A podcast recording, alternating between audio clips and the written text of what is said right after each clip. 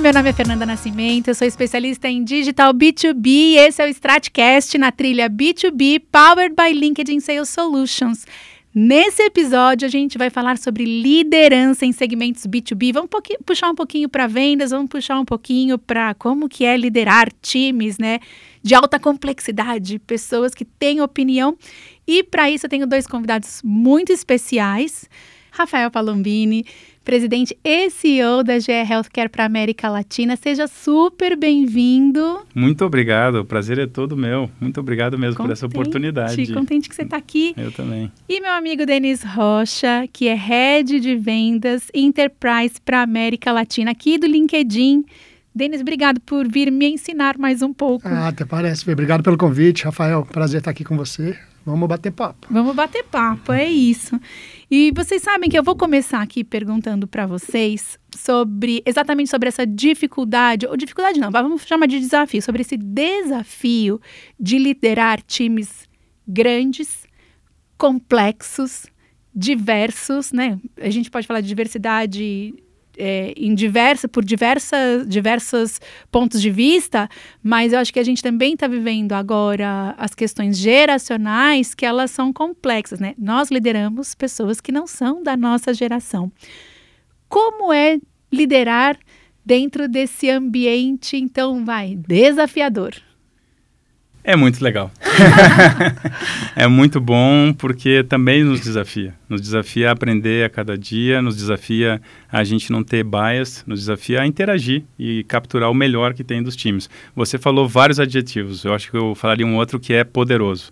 Porque quando você de fato né, consegue trabalhar e, é, compartilhando, sendo ombro a ombro, entendendo, você ganha um poder, uma alavancagem que vale todo o esforço isso para você como pessoa e como liderança. A gente tem que entregar uma série de metas e uma série de coisas, então isso é muito gratificante. E, e se colocar um pouco mais numa questão de uh, não saber tudo, de aprendizagem, de ingenuidade, de reconhecer erro, de você atrair, ter a capacidade de estar tá indo para um nível de relacionamento que vai além né, do que um chefe né, faria ou, ou pediria. É uma liderança, então você coloca a empatia, você coloca a leitura do ambiente em primeiro plano. E às vezes é mais fácil, quando você está com um time direto, presencial e tal. Às vezes mais desafiador, estamos falando de um ambiente híbrido ou um time enorme, então você não tem um contato one-to-one. -one. Então, como é que você faz um cascateamento desse, dessa cultura para um ambiente maior da empresa como um todo. Acho que esse que é o desafio e isso é ajudado hoje por algum tema de redes sociais, você se colocar de uma forma mais informal, você está mais presente, mas não deixa de ser um desafio, porque a gente não tem isso escrito num livro exatamente como fazer e você vai muito utilizando o seu instinto e o que você acha que é importante para as pessoas, porque no final, para o que eu acho é que a gente tem que ter uma missão, né? Então, se você consegue tocar uh, a fundo nas pessoas para essa entrega, para esse propósito, eu acho que tudo mais você consegue. Se você vai muito assim, eu acho que uh, muito seco no que é lá performance, o que tem que fazer, entregar a meta e tal, e não conquista o coração, eu acho que você perde essa questão do poder. E, e me, me, deu só mais um insight aqui agora, essa questão do, do coração e tal. Acho que tem, tem um pouco a ver disso tudo que nós estamos vivendo, de inclusão, diversidade, ESG, etc. Porque quando você fala tocar o coração, é também respeito às pessoas, ao planeta, às políticas, à governança. Então, é para mim uma dinâmica, né, que eu já tenho uma, uma rodada aí de 20 anos de carreira e tal, é uma dinâmica muito mais intensa nesses quesitos do que se tinha. E aí veio a pandemia que acelerou tudo ainda mais. Então, é, acho que está voltando ao que eu falei, acho que é, é muito legal a gente estar tá vivendo tudo isso aí e desafiador, né? Para mim também, eu acho que eu gostei da palavra legal. É divertido. eu não me vejo fazendo outra coisa. Eu adoro fazer isso. E é, não sei se é uma vocação, Rafael, né? Você é algo, como você falou, que a gente vai aprendendo, perguntando, errando, consertando, construindo. Mas eu adoro liderar pessoas e eu me sinto bem. Eu me sinto eu acho legal também, eu acho divertido. Ah, o que não significa que seja fácil, né, Rafael? É, e eu concordo com você que o mundo híbrido às vezes facilita, às vezes complica bem as coisas.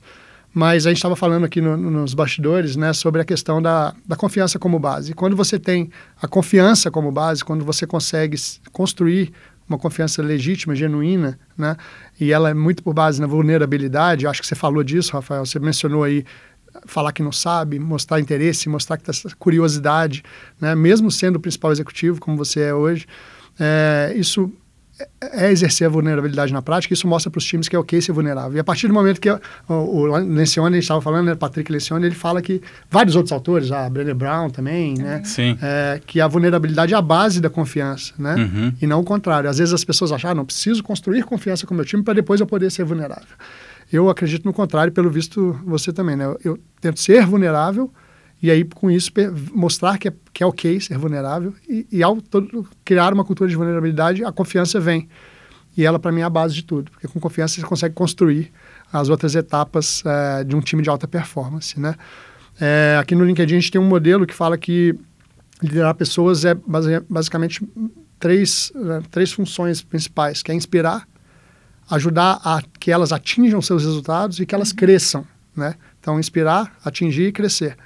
É, e isso, para mim, faz todo sentido, né? Porque o que é a liderança se não isso? Inspirar as pessoas, mostrar que você está ali, construir uma mensagem comum, como o Rafael falou, estamos olhando na mesma direção, repetir, repetir, repetir histórias, né, Rafael? É, ajudar a atingir resultados, porque também sem resultados ninguém chega a lugar nenhum, e ajudá-las a crescer na sua carreira, né? Depois a gente pode falar disso, mas aqui no LinkedIn a gente tem até uma cultura muito legal de que se chegou o momento da pessoa buscar coisas lá fora, não está mais legal para ela aqui, ela chegou no limite, a gente ajuda. Né? A gente quer que as pessoas cresçam legitimamente. E com isso, a gente não só fideliza as pessoas, como algumas até voltam depois. Né? É, voltam, é verdade. e você sabe que eu tive a oportunidade de conhecer liderados, né? Do Denis e do Rafael. E eu fiquei muito. Eu sou muito impressionada com a forma como. é, isso que vocês falam, é- é- vocês são walk the talk, assim, né? Não é uma história que vocês contam, assim. Vocês são bons ou- ouvintes, pessoas que se importam com o outro, né? E só que durante muito tempo também, eu acho que a gente tem, tem gerações inteiras de líderes que têm um pouco de medo também dessa, dessa não só de se expor na vulnerabilidade, mas também de dar oportunidade para o outro. E a gente vive cada dia mais um mundo coletivo, né? Então, assim, quanto mais a gente se unir, principalmente em empresas que têm um volume de colaboradores, como as empresas de vocês, é muita gente para a gente liderar, né? Então, a GE Healthcare, ela tem uma média de 100 mil transações ano, né? E uma base instalada enorme de mais de 200 mil equipamentos, é isso, Perfeito, Rafael? perfeitamente. Como que a gente lida, né? Como que você consegue levar é, a sua mensagem, assim, os- como que a gente, na verdade, que não são seus, mas são da corporação, como que a gente distribui esses valores, essa mensagem que a gente tem para fazer com que inúmeras pessoas envolvidas consigam se manter, né, dentro de um, não de um mesmo padrão, mas dentro de desses limites de, de valor mesmo, que mesmo Uhum. que eu não concorde, Uhum. que eles não sejam pessoais para mim, eu preciso pelo menos respeitá-los. Uhum. Perfeito. Eu acho que uma primeira eh, etapa nisso aí, quando você falou do Walk the Talk, eu entendo que tem bastante a ver com o time que você lidera diretamente. Então, se você é um líder que tem um liderado que atinge a sua performance de forma esplêndida e que está pecando em vários temas eh, comportamentais, de atitude, não só um tema de desrespeito, não, não acho que não, isso é muito básico, mas uma atitude um pouco mais com um mindset de crescimento e não um mindset de fixo, digamos assim, né, para quem leu aquele livro de mindset e tal. Eu acho que você deixa de estar atuando como liderança se você não cuida disso. Agora, se ao contrário, você é percebido como um líder que cuida de, desses aspectos, aí gera um ambiente, eu acho que favorável a todos entenderem que é valorizado na empresa, o que é de fato reconhecido e o que, que são atitudes que para um dado momento pode ser importante para uma performance específica, mas se não está no teu ponto no coletivo ou gerando algo que vai ser melhor para a sustentabilidade da empresa e para estar nesse ambiente de confiança e tal, aí não, não é legal. Então acho que um primeiro comentário seria esse. Um segundo comentário que eu acho que quando a gente falou bastante de confiança e obrigado Denis por isso e tal, é, e você falou logo em seguida em desenvolvimento, e aí Uhum. você falou e comentou de eh, sair, se for o caso, do LinkedIn para continuar evoluindo na carreira e tal. Eu acho que confiança é muito importante e não é ser nice com todo mundo. Uhum. Não é dar tapinha nas costas e não criar um conflito construtivo. Uhum. A pessoa também, para confiança, confia que você, como líder, vai desenvolver ela. Que Perfeito. você vai ter a atitude necessária para ter uma conversa franca e dizer o que está legal e não legal. Então, desde que seja da forma que seja realmente benéfica para o desenvolvimento, etc., eu acho que não tem dúvida de que uh, se percebe que você está genuinamente querendo o desenvolvimento e aí a pessoa se abre. E aí começa a ter menos uma resistência de pushback ou justificativa e sim uma questão de evolução e crescimento. E aí, consequentemente, agora, para finalizar, só eu queria eh, falar mais uma coisa. Num ambiente maior ainda, onde você vai até um nível até um segundo nível e no terceiro você não alcança mais, eu acho que tem coisas bem táticas e, e necessárias, como você estar tá presente, nem que seja por comunicações recorrentes, por você estar tá trazendo alguns talentos, fazendo roundtables, indo no game, que a gente fala, indo na Sim. ponta, escutando, falando com ele, tem tudo isso, mas acho que também tem uma questão de você ter certeza que tem uma operação eficaz, que você consegue repassar estratégias, consegue mensurar as coisas de uma forma que você dá mais ênfase com que as pessoas consigam colocar o valor agregado delas no que representa o valor agregado para a empresa e não uma política de controle, uma política de querer entrar no detalhe sem a necessidade se as coisas estão uh, indo bem, digamos assim. Então, acho que tem níveis, sabe? nível primeiro, segundo, terceiro, cultura, valores e aí questões bem táticas, como um grupo maior, onde você assegura que o pessoal consegue desempenhar, está alinhado com uma estratégia e tem as ferramentas para isso. Sensacional. Você quer adicionar Não, eu ia perguntar, é, Rafael, como que você faz isso em termos de storytelling, né? em termos de fazer com que a mensagem chegue? É, você acha que é importante repetir, repetir a, a, a visão? É, como que você tem feito em termos práticos de comunicação e de fazer a, a, visão comum conseguir ser compartilhada com todo mundo? Eu tenho certeza de que repetir, repetir é uma boa. Uhum. Eu acho que a gente tem um mundo que já está bem complexo, uhum. com muita volatilidade, e as pessoas depositam em você, uhum. né, em nós, uma orientação. E se essa orientação a cada dia ela é um pouco diferente ou ela não tem consistência, uhum. as, em vez de gerar um conforto, gera mais ansiedade. Uhum. Então, eu acho que como liderança, repetir e, além de repetir, ter uma linguagem e uma forma clara de passar a mensagem é muito mais importante do que passar uma quantidade enorme de mensagens numa ansiedade uhum. de deixar todo mundo o máximo possível update das coisas, mas nem todos conseguem fazer o filtro, não tem a visão do todo. Então, é esse, essa tradução, o que está acontecendo no ambiente, no mundo, nas estratégias da empresa, para poucas e consistentes, poucas no sentido de, de extensão, tá? Uhum. Mas recorrentes e poucas mensagens consistentes e repetidas, eu, eu concordo. E eu acho que ainda mais agora, esse mantra é importante. Uhum. O desafio que eu lanço aqui para a nossa mesa uhum. é que, de fato, às vezes você tem novidades que você tem que repassar. Então, fazer uhum. esse filtro que eu estava falando, pô, isso aqui vale a pena, uhum. vamos lá, isso vamos segurar, o que, que é que se... Eu acho que essa é a nossa constante batalha do dia a dia aí, né? E aí, como fazer isso é a pergunta de um milhão de dólares, é. né? Um milhão de dólares, é verdade. Eu queria só trazer um pouquinho isso, é, essa conversa para para o mundo que a gente vive, que é o de vendas e marketing, né? E até porque a gente tem características muito peculiares dos times de vendas quando a gente fala de comportamento, de valores, né? Afinal de contas, vendas é, é, tem um, um, papel diferenciado também dentro da corporação. Tem uma, um glamour em vendas, porque é, são os principais representantes da empresa no cliente, né? São o, as pessoas de confiança do cliente, enfim.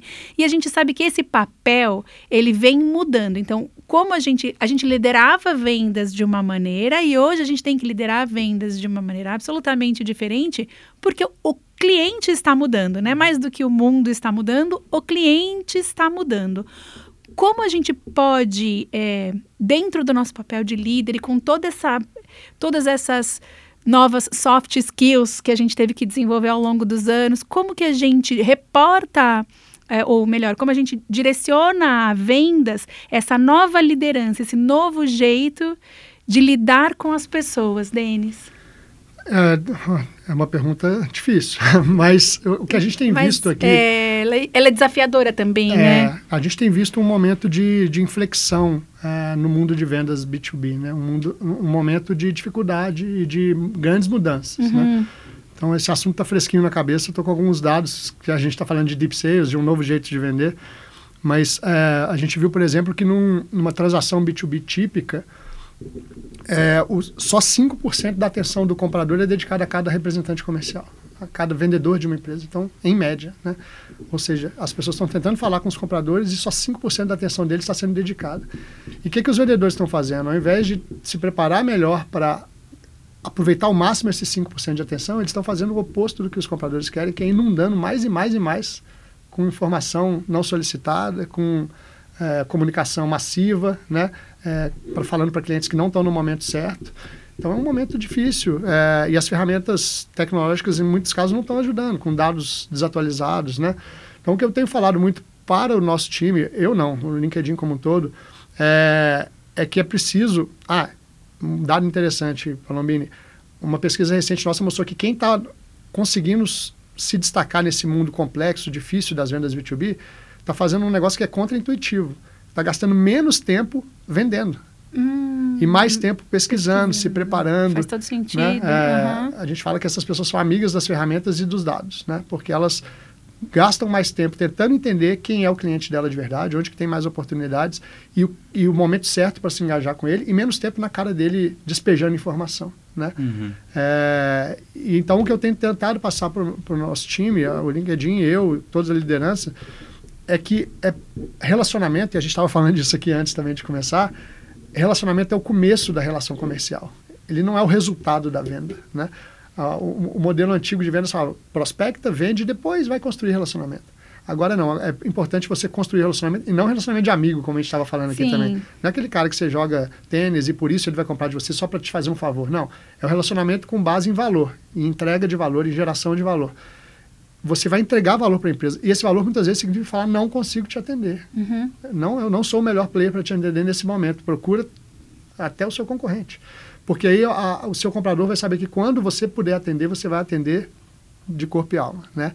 É, então a gente tem. Entregando o seu melhor, sim. Entregando o seu né? melhor. A gente tem mudado então a visão. Constrói relacionamento com base em o que é valor para o seu cliente, entenda as dores dele, o que, que você pode efetivamente endereçar. E se fizer sentido, faz a venda. Ou seja, ganhe o direito de fazer a venda porque isso constrói relações muito mais duradouras e sólidas, né?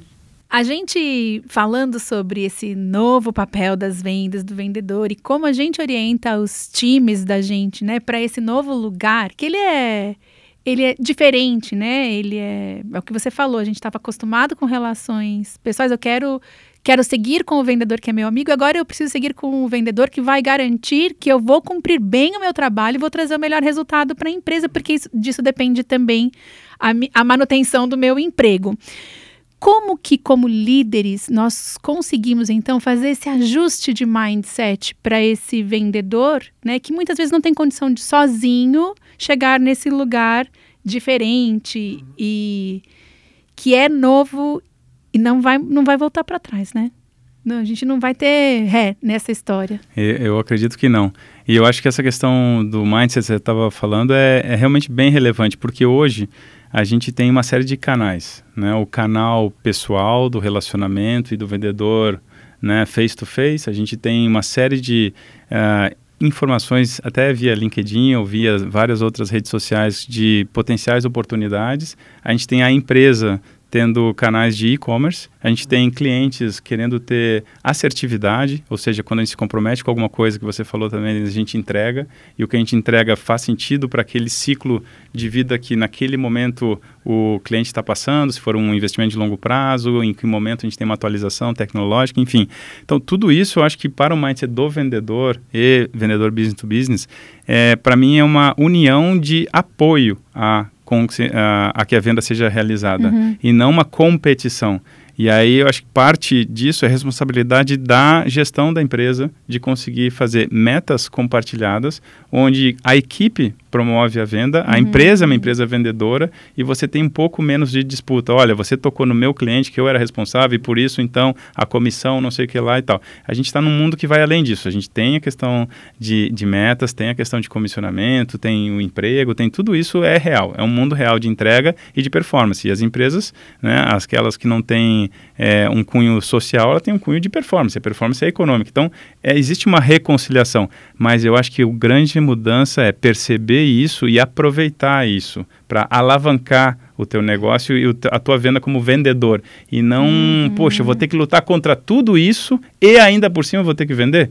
Não, isso tudo você aprende como apoiar a tua venda. Você, Denis, estava falando da gente ter balas de prata, né? Então faz uma análise, faz uh, uma, uma, uma análise de onde faz mais sentido fazer a oferta para que o retorno desse investimento da venda se tenha mais é, concretamente do que você falar com todo mundo toda hora, você cansa o cliente também e tal. Então essa, essa inteligência né, essa base de dados que em todas as empresas já se tem, saber explorar ela, conseguir, junto com as áreas internas e funcionais, te dar um material para que você, como vendedor, tenha mais assertividade e isso te beneficie, porque você tem muito mais entrega com a mesma energia gasta, eu acho que esse é o clique, sabe? É você Sim. conseguir fazer essa leitura, aprender com isso e imaginar que tudo isso são aliados aliados num, num objetivo maior.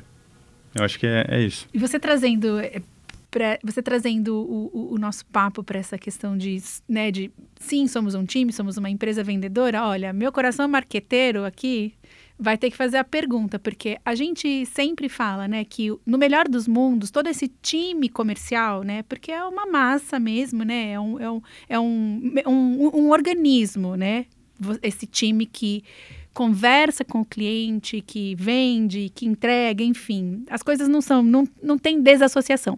Mas a gente sabe que vendas e marketing nem sempre trabalharam, trabalham lado a lado, uhum. né? Então, a gente nasceu para ser o parceiro um do outro, mas às vezes tem fricção. Uhum.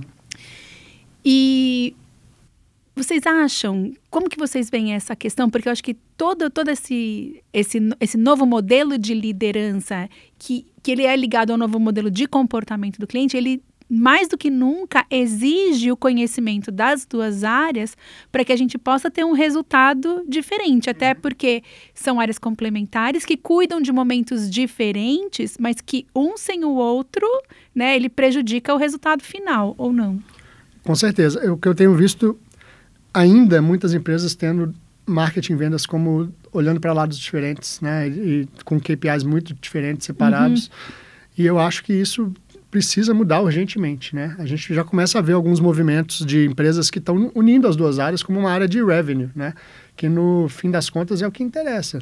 O que, que me interessa saber, e aí perdão a, a, ao pessoal de marketing, não é uma crítica, porque a gente também faz muita coisa ruim do lado de vendas, é, mas o que, que me interessa saber quantos leads qualificados marketing me entregou? Uhum. Né? É, o que, que é lead? Aí você vai para a discussão, o que, que é lead, que é lead qualificado para você, para mim? Né? É, então a gente vê algumas empresas, é, não vou citar nomes aqui agora, mas que já estão é, alinhando os KPIs de marketing e vendas para receita. Né? Com resultados muito impactantes também, Com resultados né? impactantes. Eu, eu, li um artigo recentemente, preciso resgatar, de, da Harvard Business Review, que fala de empresas que estão saindo desse fluxo é, marketing, SD, AE, RM, CSM, ou seja, esse negócio que pegou e que todo mundo adotou nos últimos anos, para adotar células né, focadas em momento específico da jornada da do cliente, cliente. Uhum. não da venda, porque a gente está muito focado hoje em dia na jornada da venda, né? É, e cada parte da jornada no seu caixotinho e cada um fazendo uma parte e um brigando com o outro, né? Então, como que a gente sai desse modelo e vai para um modelo que a gente entende não a jornada de venda, mas a jornada de compra, para saber qual é o momento ideal, como eu estava falando antes, de engajar com esse cliente, o que, que é relevante para ele, o que, que é valor.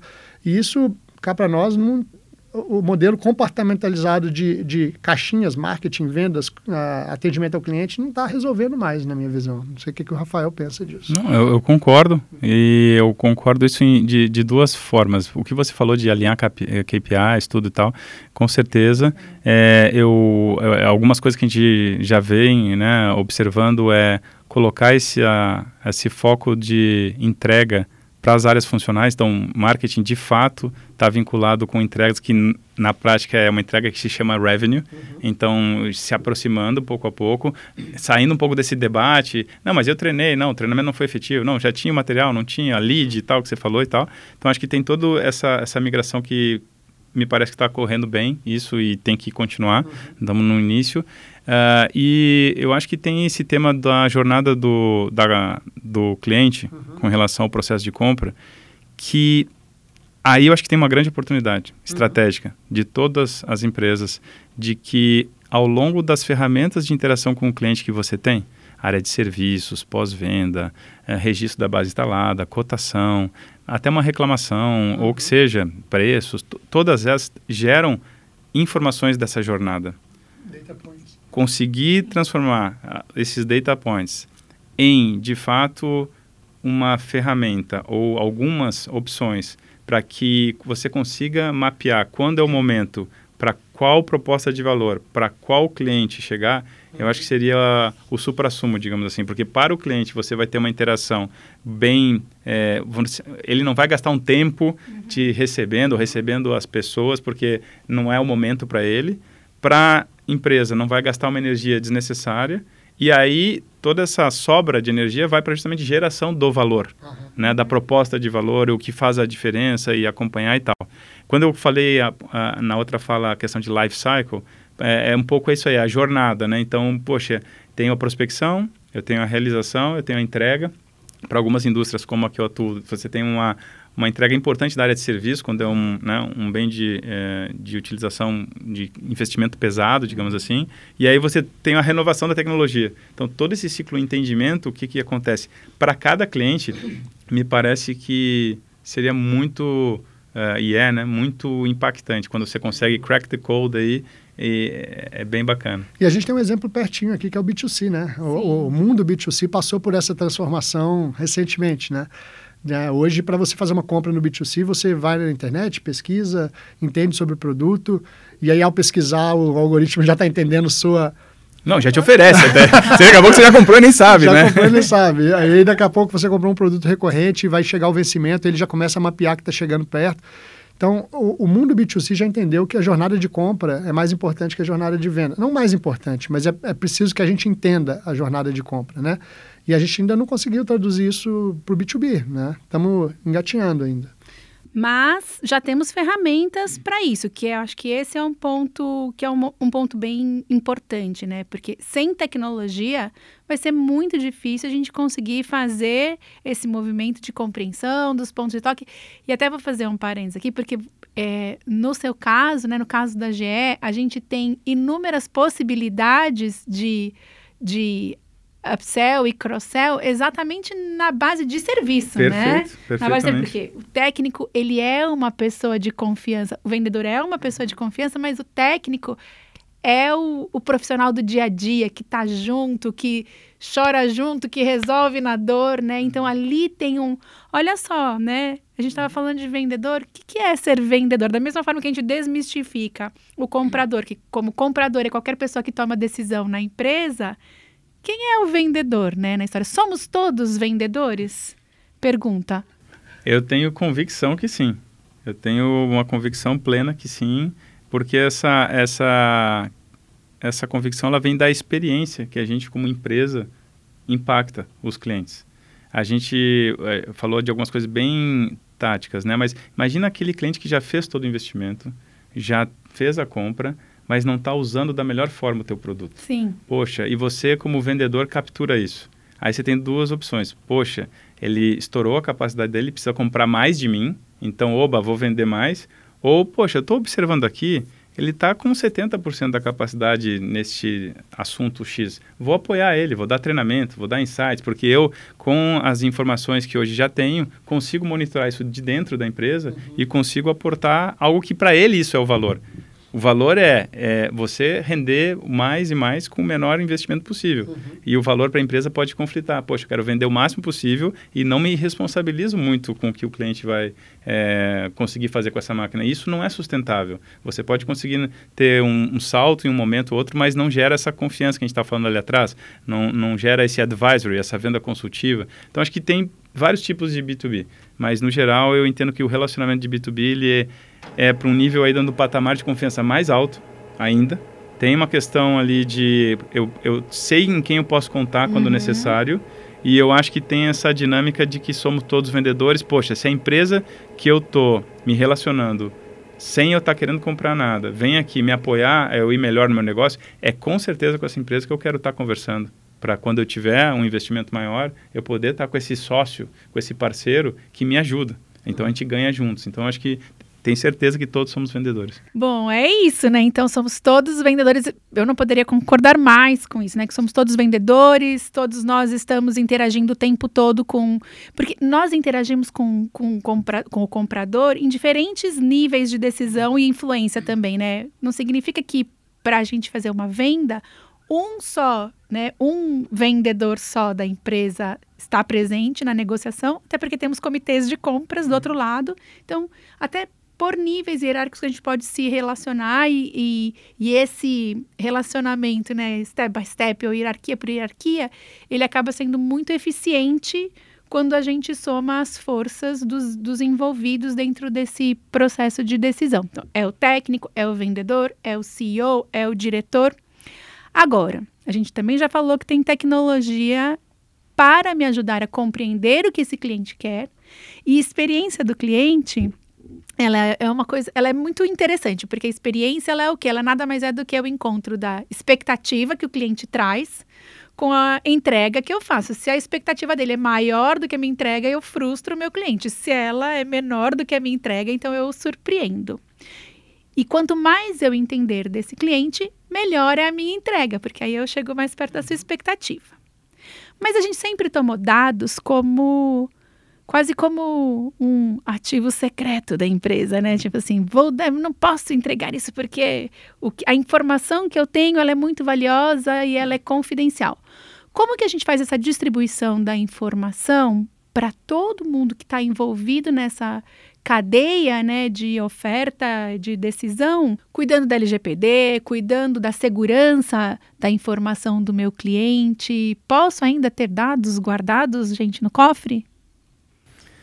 Olha, eu acho que eles podem estar guardados sim no cofre e você pode abrir o cofre para alguns dados, para alguma situação, para alguma utilidade específica num ambiente controlado, digamos assim. Toda essa resposta aí, porque eu acho que ainda tem uma sensibilidade importante nesse assunto, no nosso ponto de vista, e que isso não deve ser minorado. Entretanto, a riqueza do que pode ser explorado dos dados não está só em você como uhum. empresa que tem, e sim você pode estar associado, pode ter uma parceira, pode ter uma dinâmica em comum que aí se faz é, possível utilizar os dados. Existem dados que são amplamente utilizados, por exemplo, os dados de inteligência artificial, para você criar algoritmos que, no caso do setor que a gente atua, te possibilita melhorar o diagnóstico, te possibilita ter uma assertividade, um apoio ao médico diferenciado, acompanhar ao longo da vida do paciente alguma variação. Então, numa base instalada gigante, a gente consegue usar os dados muito bem assim. Para o ponto fazer negócio B2B, eu acho que é algo ainda a ser explorado. Dentro da empresa é muito notório a gente utilizar isso. Além da empresa e com parceiros, eu acho que requer ainda. a gente está um pouco num nível de conservadorismo. Sim. De não temos bem segurança do que pode acontecer, então melhor não utilizar tanto. Então, mas aí temos que saber fazer, dar esse passo. a gente não, não conseguimos ainda dar esse passo. É, acho importante. A gente, eu acho também, não sei como, né, um desafio para a gente, mas é preciso, né, dar esse passo. Sim, e assim, eu vou voltar numa fala do Palombini, perdão, no início, quando ele falou do, do, desafio de liderança, de escolher o que comunicar, o que não comunicar, acho que o mesmo se aplica aqui. Sim. Entregar dados demais também, às vezes vai mais confundir do que ajudar, né? Vou nem vou partir do pressuposto que está tudo direitinho, de acordo com a LGPD, não vou entrar nessa seara que não é minha especialidade. Mas a partir do momento que mesmo você estando dentro das regras da LGPD, não adianta só entregar o dado cru. É, né? Imagina, toma aqui, vendedor, toma 200 mil pontos de contato então, que eu identifiquei. Bando de dados, é, ele, divirta-se. Ele, é exato, divirta-se. Ele não vai, vai gerar mais ansiedade do que qualquer coisa, né? Então, para mim, mais importante do que entregar o dado é entregar o que a gente chama aqui de insights acionáveis, né? Ótimo. É, então, e é, e é importante ter uma área que trabalhe esses dados para transformar isso em insights é, de uma maneira, da melhor maneira possível. Então, como que a gente está olhando para esses dados e o que, que exatamente eu estou entregando para a força de vendas para que eles possam agir em cima disso, ou seja, reduzir a ansiedade deles, não aumentar, né? Então, meu único comentário, Fê, sobre esse assunto é, é esse, assim, não entregar bases e bases de dados, entregar o que ele pode fazer com isso já mastigado, né? E para isso a gente precisa, como liderança, entender como fazer, né? Então, sim, guardar no cofre, porque isso é valiosíssimo, tirar pedaços disso é, muito bem analisados e entregar mastigado para que as pessoas possam saber o que fazer com aquilo. Não, e é um, o papel é um papel muito relevante do líder, né? Você saber fazer essa dosagem para também para não gerar ansiedade e para a gente poder ter a melhor resposta de toda essa informação que ela é muito nova para a gente ainda, né? A gente está aprendendo a usar informação de alto nível, como a gente está recebendo, E, e sim, eu concordo com vocês que, que os nossos liderados precisam de ajuda para poder fazer esse movimento. Só, e... só pegar essa, essa, o que o Denis falou, mas reforçar um ponto que eu acho bem interessante. É cuidar para que quando se provê uh, o insight ou dado, mas melhor o insight ainda, concordo, não, não cria uma ansiedade de você estar tá gerando mais informação do que está sendo a informação eficaz. Você já falou isso, mas eu queria reforçar, porque eu acho que esse é o cuidado. Porque hoje a fonte de, de distração para nós como profissionais, ela já é absurda. Ainda você tem uma inundação de, ó, tenta por aqui e, e dá um, uma, uma, um mapa que não é bem claro do, de onde a pessoa pode explorar novas oportunidades, eu acho que pode gerar até uma ansiedade. Então tem que ter esse Perfeito. cuidado. Mas concordo totalmente com a tua fala aí de transformar os dados em insights, eu acho que é, é por aí mesmo. Perfeito. A gente, eu vi uma frase essa semana, eu não sei o autor, me desculpem, é, mas é que é riqueza de informação é igual a pobreza de atenção. Então, assim, a gente tem que tomar cuidado para não cair nessa pegadinha também. Quanto mais informação e mais enxurrada de informação, você falou isso como, como CEO, seu desafio, mais difícil conseguir atenção para o que você efetivamente quer transmitir, né? E o mesmo vale para essa quantidade de dados que a gente capta. O que, que eu vou fazer com isso e o que, que é efetivamente útil para minha linha mestra de estratégia, né? Porque senão a gente fica dando tiro para tudo quanto é lado. Com certeza. Sensacional. Pra gente, a gente está aqui caminhando já para o final e eu queria fazer a última, meu último pedido para vocês é o seguinte: bom, temos pessoas que estão escutando a gente que já são líderes e precisam é, dar um passo além, porque são líderes que estão se renovando, né, e precisam aprender como funciona, como se posicionar nesse novo modelo de comportamento do liderado e das novas gerações. E nós temos novos líderes também, pessoas que estão se formando para ser para essa liderança. Uhum. Além da oração da manhã, né? Qual é a dica de vocês para conseguir né, ser um líder diferenciado, um líder, que, um líder que vai levar efetivamente os seus times para o futuro? Olha, eu falaria o seguinte: eu acho que a gente pode às vezes confundir é, velocidade com eficácia. Eu acho que uma coisa muito importante para o líder atual é, no conjunto das informações que se tem, no conjunto das uh, dinâmicas que se tem no dia a dia, é de fato conseguir absorver o que é necessário, tentar fazer esse primeiro filtro e você andar muito rápido, com calma. Eu acho que essa é a é uma tentativa diária que eu faço. Eu vou ter, tem que andar mais muito e muito rápido. Uhum. Como é que você faz isso de uma forma tranquila e eficaz? Tranquila no sentido de não colocar uma uma panaceia né, desenfreada de alguma coisa, sabendo que tem pessoas que têm seus ritmos, que você está em um ambiente que tem dificuldade. Então, acho que esse, para mim, além da oração, como você falou, eu acho que é uma tentativa diária de fazer isso. Muito bom. Ah, concordo totalmente com a, com a colocação. Só para adicionar, um modelo que eu uso de liderança é muito simples, é, baseado num livro chamado Empatia Assertiva, da, da Amy Scott, que ela fala que são dois eixos, basicamente, e o Rafael já falou disso aqui no começo da fala dele, que é se importar pessoalmente e desafiar profissionalmente. Né? Então, é, você se importar com as pessoas, e a gente falava disso nos bastidores, é você entender o contexto de vida de cada um, né? o momento de vida, de carreira, é, entender a fundo quais são os seus colaboradores, o seu time, o perfil de time, e se importar com isso, legitimamente, não é só para inglês ver, né? E desafiar diretamente, porque se você só se importa, você vira aquele chefe legal que é bom para tomar cerveja e sair para um happy hour, mas que não faz as pessoas crescerem, né? Agora, a partir do momento que você se importa, o, ao, ao desafiá-las e ao puxar e ao dar feedbacks duros, às vezes, elas vão entender que é por um motivo justo. E agradecer. E agradecer, né? Porque eu acho que injusto, só desculpe, mas por nesse favor, ponto aí, acho que, que injusto de um líder, muitas vezes, é você não dar o feedback. Perfeito. Isso é uma injustiça que você está é, tolindo a pessoa de crescer. Crescer, uhum. Acho, é exatamente isso. Então, assim, tente equilibrar esses dois lados. Porque se você só se importa e não desafia, você vira o amigão. Se você só desafia e não se importa, você vira o carrasco. Né? Então, o meio do caminho ali é, é o que a gente deveria buscar. E mais do que isso, entender que liderança não é só o seu time direto, né? Que liderança Sim. são seus pares, que liderança são seus gestores. O Dan Shapiro, que é o nosso CEO aqui do LinkedIn, ele falou que contou uma história que eu gostei demais. Ele falou assim: primeiro dia de emprego da vida dele, o pai dele falou: filho, primeira semana, seu desafio é pegar uma folha de papel e escrever conseguir identificar quais são os seus objetivos com, nessa posição. Beleza? Beleza. Na segunda semana você vai virar essa folha e vai identificar quais são os objetivos do seu chefe. o que, que, é valor para ele, onde que ele quer chegar. Porque se você ajudá-lo a chegar, não é questão de ser puxa saco, não é isso.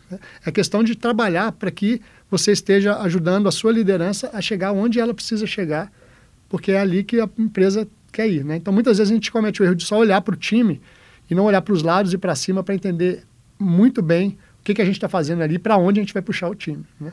Então, seriam esses os meus, esses os meus conselhos. Pois é, o futuro, o futuro é coletivo, né? O futuro é coletivo. É, é isso é. é e a liderança é coletiva. Quando você fala né? que a gente é uma organização, é. todo mundo é vendedor, um erro muito comum de vendas, que eu quis falar na hora e esqueci, é a gente, o vendedor tem esse glamour mesmo, né? Mas a gente faz a venda e esquece de reconhecer todos os outros times Sim, que estão envolvidos no processo, né? É. Então, uma coisa muito tática, muito simples é mandar um e-mail. Pô, fechamos essa venda e você tem participação nisso, né? Para que todos se sintam parte, né, Rafael? Sim. Gente, eu estou aqui com dois líderes sensacionais. Estou quase entregando meu currículo para eles. dois líderes sensacionais. Só tenho a agradecer por trazer tanto conhecimento para compartilhar com a gente. Rafael, muito obrigada. Eu que agradeço, foi um prazer enorme esse bate-papo. A gente vai aprendendo e crescendo a cada interação e é foi muito bacana, foi, foi bem bacana mesmo. Obrigado. Denis, mais uma aula. Que isso. Muito agradecida por eu isso. Adoro ser, eu falo que eu adoro ser o mais burro da sala, porque eu aprendo pra caramba. Então, eu me senti assim hoje ah, e aí eu vou, ah. vou aprendendo com você. Pensei que você falou como eu estava me sentindo. E para você que ficou com a gente nesse episódio, super obrigada. A gente se encontra nos próximos episódios. Tem mais coisa boa. A gente se vê.